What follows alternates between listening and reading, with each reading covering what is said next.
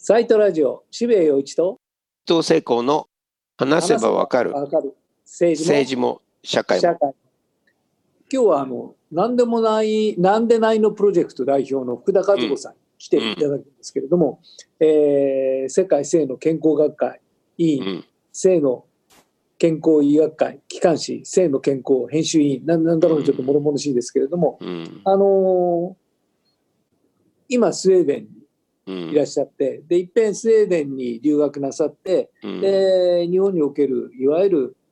女性を守るうん。一連の性のケアの足りなさというのにすごく驚かれて、うん。でもっとちゃんとそういう知識と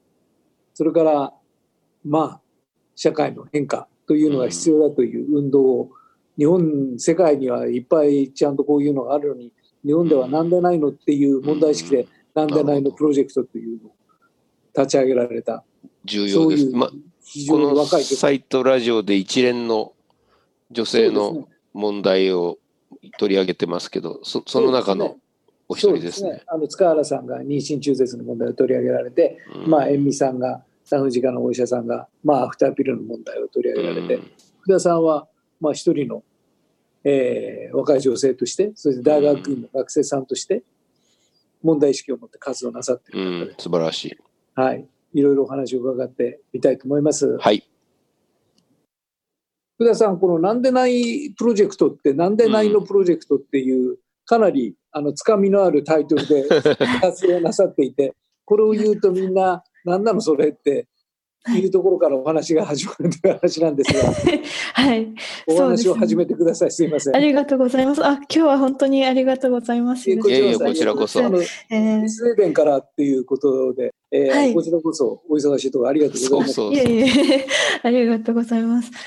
まあ、その、な、なんでないのプロジェクトっていうのは2年くらい前に始めたものなんですけど、まあ、その若者が日本で、えー性の健康というのを守りにくい環境だなっていうのはすごく、実は大学在学中もあの1年間スウェーデンに留学していて、今また大学院で戻ってきてる形なんですけど、うん。その時にすごく、なんだろう、自分を大切にしてねとかしましょうってすごく教育されてるのに、うん。そもそもじゃあ大切にしたいなって思った時にそれができる環境っていうのが全然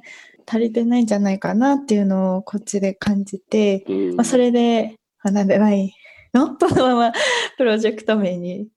したっていうところなんです。そうですよね。だから、はい。責任一つにしても、日本においては本当にコンドーム絶対主義みたいなところがあって、うん。でところが、本当にピル一つ取ってもいろいろな種類があるし、それ以外にも、まあ、あの、避妊の方法ってのはたくさんある。にもかかわらず、日本の中においてはほとんどそれが認識されてないし、使おうにも使いにくいという、そういう現状があるってことすら、まあ、僕らも知らなかったし、うんあの若い女性の皆さんも知ることがないと。でたまたまあの福田さんはスウェーデンに行かれてそれこそ初めて日本の女性の置かれている立場を相対化してこれは大変なことが起きてるぞというふうにすごく感じられたんですよね。そうですね。はい。びっくりなさいましたやっぱり。すごくびっくりして、あの、留学する前から、あの、多少はまあ性教育に関することだったりとか、まあ、日本の性にまつわる環境だったり、歴史とか、えっと自分で勉強していて、まあ、それなりに知ってる方ではあると思っていたんですけど、うんまあ、実際にそのスウェーデンに行ってみて、例えば、あの、まあ、ユースクリニックっていう若者専用のクリニックがあったりするんですけど、あそこで、あの、ピルをもらおうとしたら、いや、他にもいっぱい選択肢があるよって言われて、うん。で、本当聞いたことなくて、あれ？みたいな、なって、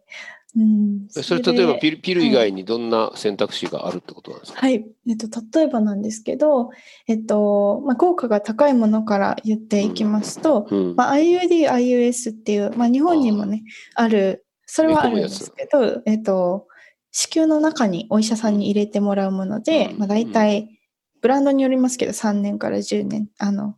ホルモンがあるものないものあったりするんですけど、まあ、それだとすごく、あの、成功率も高くて、うん。で、まあそれはある。でも、えっと、例えばあと、避妊インプラントって言って、こううん。二の腕の下に埋め込むものがあるんですけど、うん。それだと約3年間、まあ、そこからホルモンが出て、えー避妊ができる。うん。で、あとは、えー避妊注射。まあ、注射で3 1回やると3ヶ月間。うん。であとは避妊リングっていう、あうん。の、すごい柔らかい、なんていうんですか、プラスチックのリングなんですけど、うそれを、それは自分で、えー入れることができて、うん。まあ、そこからホルモンが出て、まあ、一週、3週間ごとに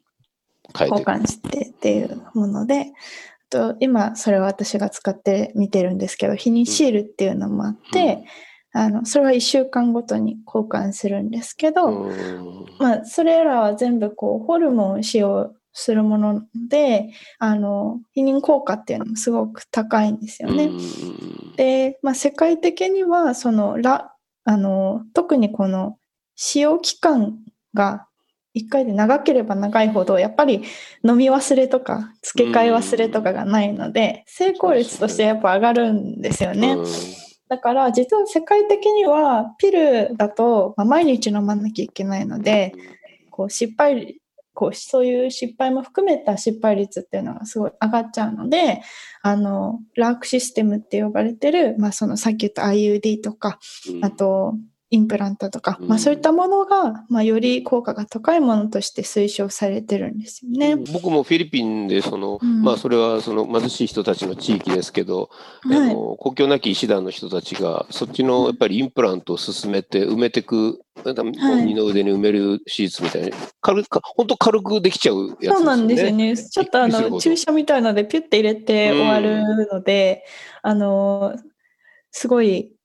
簡単な処置で。で、うん。まあ、そう特にその周りの周辺アジア諸国とかですと、まあ、結構無料でねそういう保健所みたいなところでうんあのやられてたりするので実はあの日本でもそれによる影響っていうのは最近あってう。ん結構、まあ、移住女性とか増えてるじゃないですか今日本で。うん。で彼女たちが、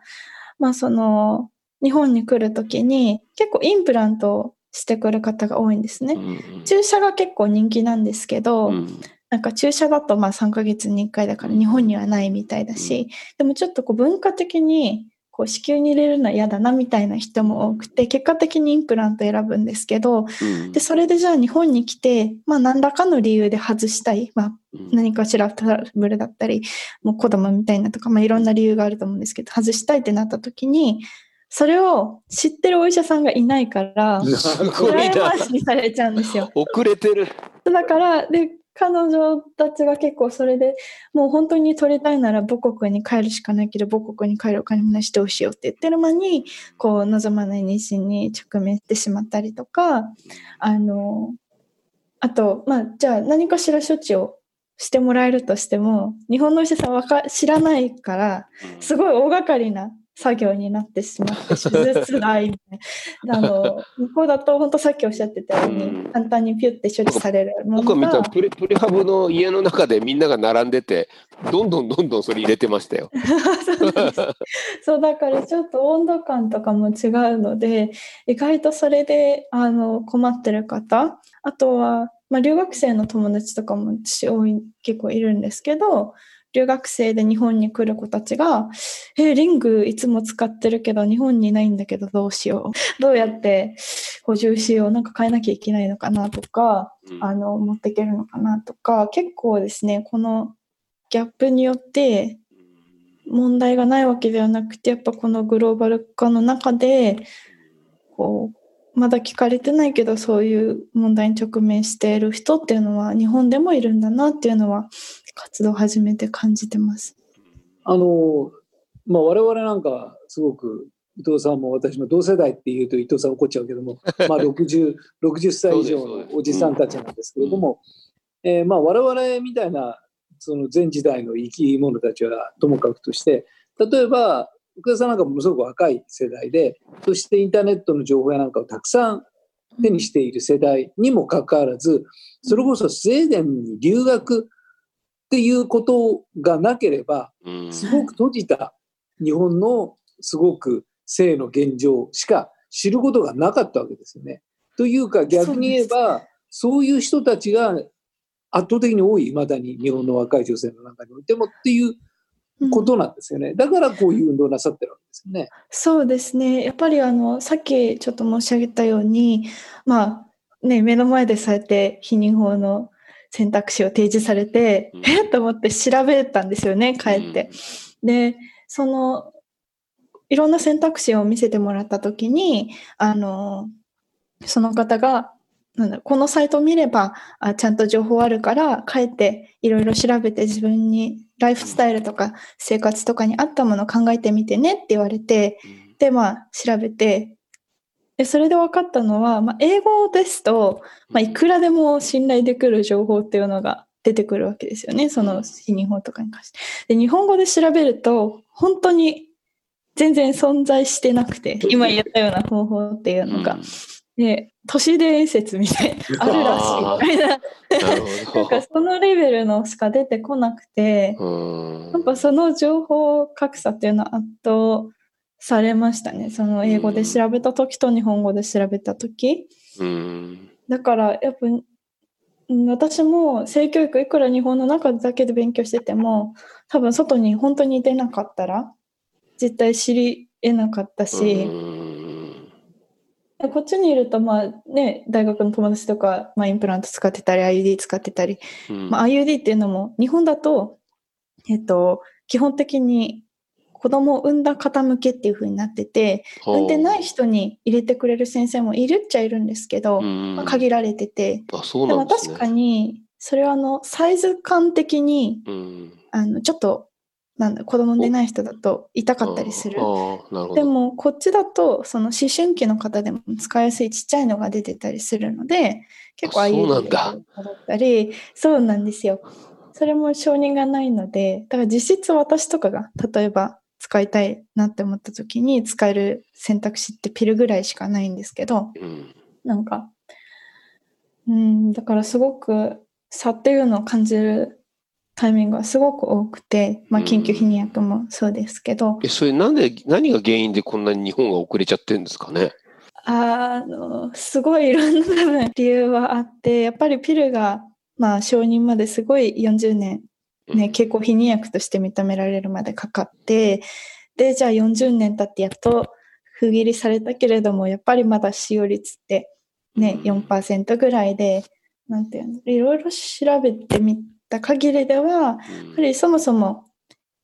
避妊をする女性に対するスティグマ偏見っていうのはまだすごく根強いし、あと日本ではその承認されるまでの99年までうん。世界だともう使う、まあ、避妊用日常使いのものとしては使われてなかったすごいホルモン量の高いものが、まあ、実質避妊ピルとして使われてしまっていたので低用量の認可がなかったから。うん。だからやっぱり副作用が強い怖いものっていうイメージなるほど、そうねか。まだあって。でそれがほこう修正されるような教育機会っていうのもなかなかないですし、でまあ、結果として、まあ、企業からすればねあの日本の女性には需要がないのかなみたいな話になると思うんですけど。あのでも知らないものを求めるって無理じゃないですか、うん。だからなんていうのこう勝手にないものとして決めつけられてしまうものっていうのも需要がないって思われてしまうのも違うかなっていうふうにはすごい思って。例えば福田さんがこういうその後なんでないのプロジェクトを始めて同世代の人たち、あるいはまあ、はい。女性日本の女性にこういうことが起きているんだよ。って日本はこれだけ更新性の塊みたいな国なんだよっていう話をすると皆さんどういう反応を示します？結構そうなの？っていう 驚きとあと結構ですね日本の女の子たちに話すと避妊シールパッチがすごく人気だなっていうふうに思ってて、うん。なんかあこれ使ってみたいみたいな これどんなのなんだろうみたいなそういう会話になることが多いですかね。うん。でもだからすごい残酷な気はします。なんか私自身喋ってて、あ、これ使ってみたいな、これなら私もやってみれるかもみたいな、そういうね、ポジティブな気持ち、これなら自分で自分守れるかもとか思ってもらえるのに、結局提供はできないので、うんねなんかすごい残酷な、だなとうう。ん見せるだけ見せてね。そう。うん、ただまあ若い女性のそういう意識そのものが変わっていかない限りまあ、うん。社会の状況も変わっていかないというまあ本当は我々みたいな大人がちゃんともっときっちりやらなければいけないと思いますし、まあ遅ればせながらい今更ながらこういう知識を得たおじさんたちが一生懸命こういうところで でもありがたいいろいろな。人たちにお話を伺って、そのたんびにびっくりして見せてるわけですけれども、情けないんですけれども。あの、うん。はい。でもやっぱりこういうことの積み重ねっていうのは大切だと思うしそれから今ちらっとおっしゃったアフターピルっていうのがこれだけ世界的にそれこそ国によっては無料でもらえるぐらいな普及をしている状況の中にあって、うん日本だけがこんなにハードルが高いっていうまあ、うんここが変わるだけでも相当変わる感じがするんですけどね。そうですね。やっぱりその女性のこの健康っていうか体って、なんていうんだろう。ね、例えば今回の総裁選でもまあ出産費用を、ね、負担するかどうかみたいなね、話が出てましたけど子供を産むとこから始まるわけではなくてうん。そのずっと前のケアから始まって、まあ、今回例えば、ね、そうやっていろんな避妊法を提示いただいたときに改めて初めて私自身あこれじゃあ3年間聞くものってことは私何歳になるからこの頃ってすごいいろいろ考えたんですよね初めて自分事として。自分が子供欲しいか欲しくないかとか欲しい年齢とか。なんかそれってすごく大事なステップ自分の体に意識的になるっていう、って思った時にやっぱりそのつながってるものでなんていうの避妊まではすごくタブーだけどじゃあ出産したいってなったらすごい応援しますよみたいな。そ断絶がある限り 確かに。なんて、だから結構イメージ的に不妊治療、なんていうんだろう、産婦人科とかに本当に初めて向き合ったのが、子供ができないって思ってからみたいなね、うん。そういう方とかも少なくなくて、で、そうなった時にもっと早く知っておきたかったみたいな話で、こう、ね、お話依頼いただくこととかもあって、やっぱり、なんだろう、子供を産むところからだけ話すとかも、やっぱり無理があって、もっと長い視点が必要で、まあそうなっていくと、やっぱ避妊だったりとか、そもそもじゃあ生理が来た時とかね、その頃からケアを受けられるとか、そういう社会になると、全然違うのかなっていうふうに、うん。いろんなところでね、変わるのかなとも思いますし、うん。あの、さっきね、やっぱ若い女性が、の意識が変わること、すごい大事っておっしゃってたと思うんですけど、まあ、それもすごいそうで、でも、まあ、変わり始めてる気はするんですよね。なるほど。うんただ、じゃあその彼女たちが何かしらのケアを受けたいとかなった時に、うんそれがこ気持ちよく、心地よく受けられる状況かっていうと、例えばまだまだそうやって、こう産婦人科に行く若い女性に対して、あれなんであんな若いのにどうしたのかしらとかね、そういう視線が向けられてしまったりとか、なんか、ね、性教育とか緊急避妊が必要な女性は、なんて言うんだろう。ちょっと特別なうん。ちょっと外れた女性みたいなね、あの、そういう視線だったりとか、やっぱそういうのが変わらないとなかなかアクセスしていけないんじゃないかなっていうふうに思ってて、うん。社会全体のあの理解っていうか、うんそれがすごい必要なんじゃないかなと思います。うんなんかあの海外だとあのいわゆるリプロダクティブヘルスって呼んだりしますよね。でそれではいどうやって訳すのって聞くと、まあ、性と生殖に関するその健康だっていうんだけど健康権利。はい。健康でこれはなんかうまいやり方で日本語がないと リプロダクティブヘルスっていうのはものすごく海外の人たちにとって当たり前のことで女性がどういうふうに性性に向かい合うかそれから生殖に関しての選択の権利とうん。それから選択の時の危険がどういうふうにあるかとかっていうふうなことは当たり前にこう語られるのにうん。日本では多分その言葉がないから余計にわけが分かんないと思うリプロダクティブヘルスって言われても。うん。あの、言葉的に多分リプロダクティブヘルスライツの意味って分かりにくいし、多分日本語に訳しない。性と生殖にって言われてもなんかちょっと堅苦しすぎるし。そうなんですよ。そうなん、それは私もすごい感じていだから僕はて。女性に関するがね、もう、うんもう言っちゃすごくわ分かりやすく言っちゃって、女性に関する健康っていうふうに言っちゃった方がまだしも分かりやすいかもしれないと、まあ、書いたことはあるんですけど。うんうん。それ言葉の問題ね。でもまあ、だから、うん、それは私も思ってて、私、例えばこのなんでないのプロジェクトで、いや、女性が否認できるって大事みたいな そういう発言をするってすごいタブーを破ることだったのにな、どうやってそのタブー破れたんですかみたいな質問をいただくことがあるんですけどあのおっしゃってたようにこっちだと本当にシンプルに健康と経理の話でしかなくて、なんて言うんだろう。まあ、健康を守るためにちゃんと運動しましょうとか、そのくらいの温度感で語れるんですよね。そのやっぱり、セクシャル・リプロダクティブ・ヘルス・ライツの文脈があると。それはすごく日本に必要な概念で、それがあると、やっぱりそういやらしいこととかね、そういうのが払拭できるかなと思いますし、やっぱり今って、性に関して知識を持ってる人も、えー、じゃあ実際泌尿しようっていう人も、じゃあ何かしら産婦人科行ってみようっていう人も、どれをやっても、本当は自分にの人生とかに責任を持つ素晴らしい選択のはずなのに、なんか、やらしいとか恥ずかしいって思わされてしまう。なんか、そういう社会だなと思っていて。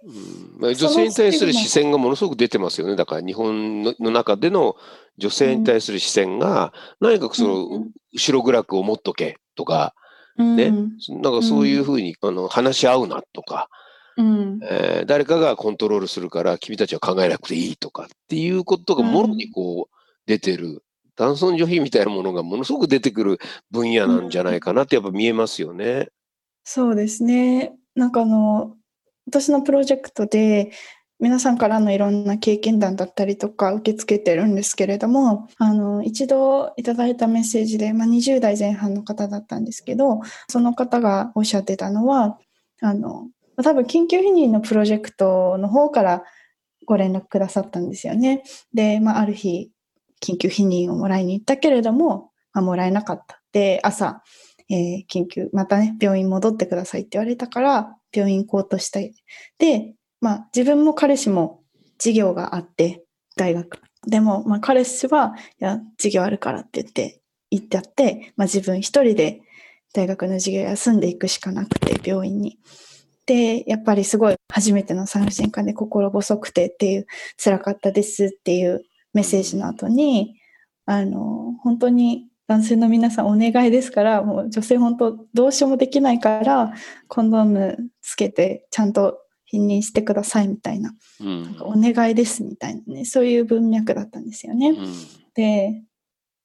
この低用量ピルがどう、どう、なんでピルができたかっていう歴史を見ると、やっぱりそのマーガレット・ソンガっていう方がアメリカの貧困地区でもうこれ以上自分子供をできたらもう自分心身もう耐えられないっていう女性をたくさん見て、やっぱり女性が